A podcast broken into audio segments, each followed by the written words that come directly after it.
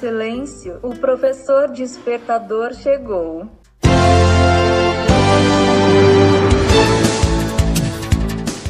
Olá, eu sou o professor Diante Vasconcelos e estou aqui para mais um podcast.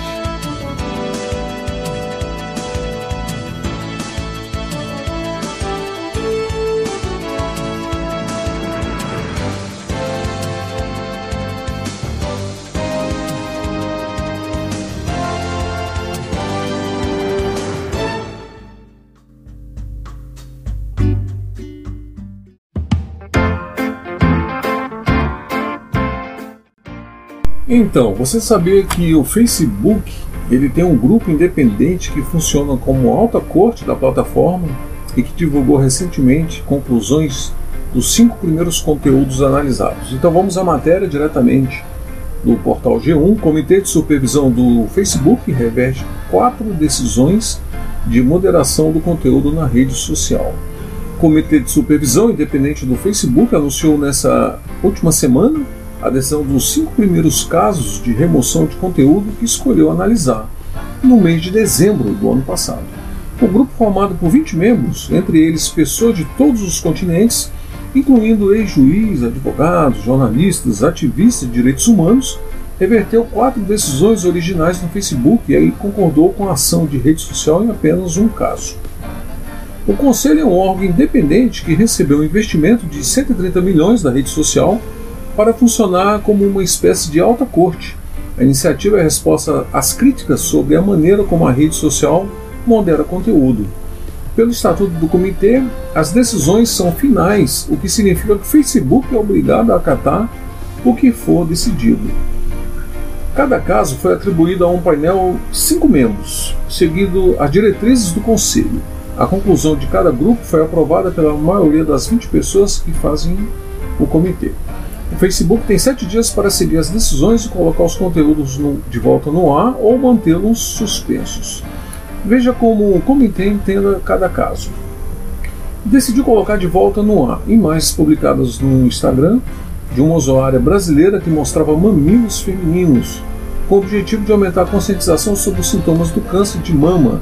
O post foi removido por engano e já estava disponível online, segundo o Facebook.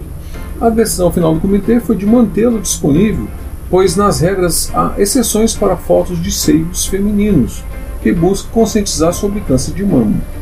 Decidiu colocar de volta no ar um post de um usuário de Myanmar que parecia desvalorizar os muçulmanos como psicologicamente inferiores. Embora o Facebook tenha interpretado que a publicação violava suas políticas, o comitê entendeu que os termos usados não eram de derrocatórios ou violentos. Manteve a decisão de remover uma publicação em que o usuário usou um insulto para descrever pessoas do Azerbaijão. O conselho, o conselho decidiu que o conteúdo em que o termo foi usado deixa claro que se destinava a desumanizar seu alvo. Decidiu colocar de volta no ar um conteúdo com suposta citação do ministro da propaganda nazista Joseph Goebbels que está em uma lista no Facebook de indivíduos perigosos.